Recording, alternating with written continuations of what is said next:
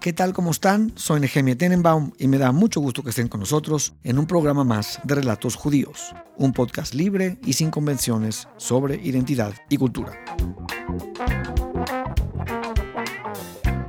Estamos escuchando la magnífica rola Fred de Tzadik, escrita por David Krakauer, del álbum Tweet Tweet del grupo Abram Inc., con la interpretación de David Krakauer, Fred Wesley y So Cold.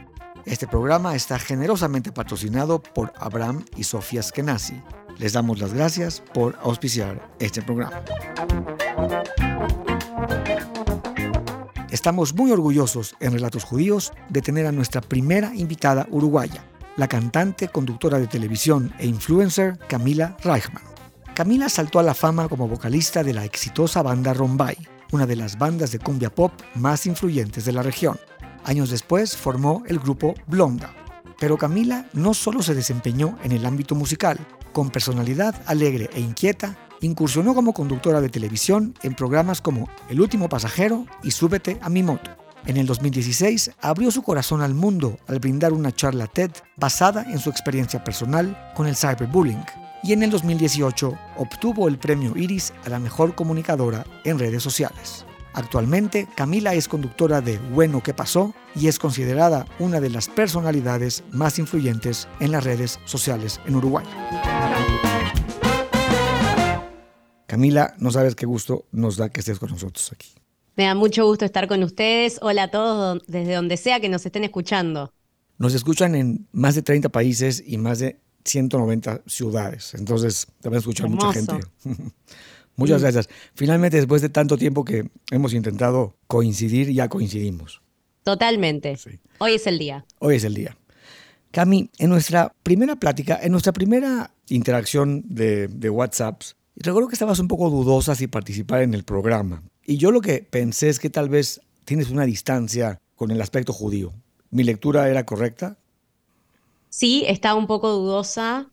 Em, siempre digo que sí a las entrevistas, pero en este caso era como algo tan puntual que era hablar sobre el vínculo con el judaísmo, también muchos antepasados y bueno, un poco de la historia familiar.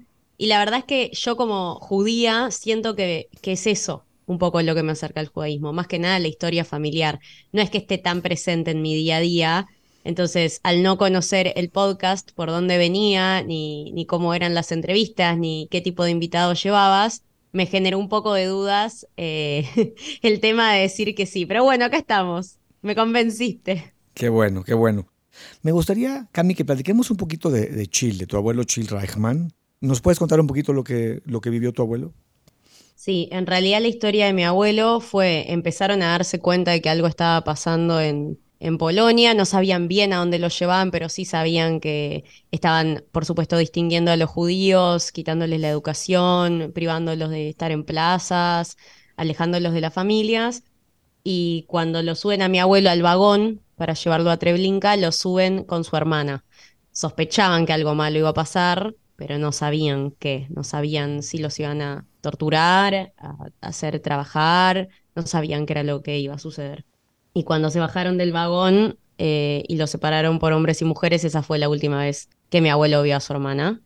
De hecho, después encontró su vestido entre toda la ropa y montañas de pertenencias que, que había. La historia de supervivencia dentro del campo de concentración y exterminio para mi abuelo es única, creo yo, porque él entendió que cuando los nazis preguntaban quién es dentista, quién es peluquero, si decía que sí, en una de esas cabía la posibilidad de salvarse. Y así fue. Un día escuchó que estaban buscando un peluquero, dijo, yo soy peluquero, otra, en otra oportunidad dijo, yo soy dentista, y así fue que como lo necesitaban de sus servicios, fue sobreviviendo. De todas formas, los torturaban, los maltrataban, los mataban a golpes. Yo creo que no pensaron que podían sobrevivir, la verdad, porque era tal el, daño que les hacían a todos, o estabas muy cansado porque claramente no comían casi nada, casi que ni dormían, ya no tenían fuerza para nada. Lo único que te podía mantener a salvo era la cabeza, y si no te volvías loco. Bueno, yo creo que Aldo sostuvo la cabeza y las ganas de, de, poder salir de eso y también poder contar la historia de lo que había pasado, porque él tenía claro que la gente no sabía que eso estaba pasando Y un día empezaron a, a cranear un plan para escaparse. Cuando se quisieron escapar, a muchos los capturaron, los mataron en el momento. Él siguió corriendo, corriendo, corriendo, corriendo, corriendo. Se pudo escapar. Él encontró una familia que, que lo pudo rescatar por unos días.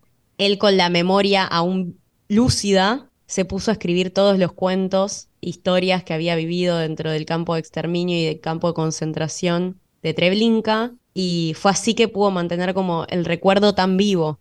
Yo me imagino que si él no hubiese escrito en ese momento todas las anécdotas y todas las cosas por las que pasó, poquito tiempo después ya las iba a empezar a borrar porque era tan traumático que, que no lo mantenés tan vivo al recuerdo.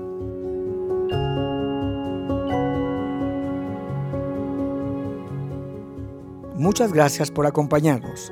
Para escuchar el programa completo, por favor suscríbete en nuestra página www.relatosjudíos.com. Es muy fácil, solo entra a la página, haz clic en el botón suscripción y sigue las instrucciones. A las personas que no tengan los medios para suscribirse, por favor escríbanos a relatosjudíos.gmail.com y con mucho gusto les brindaremos una cortesía. Manténgase saludable y en movimiento. Hasta pronto.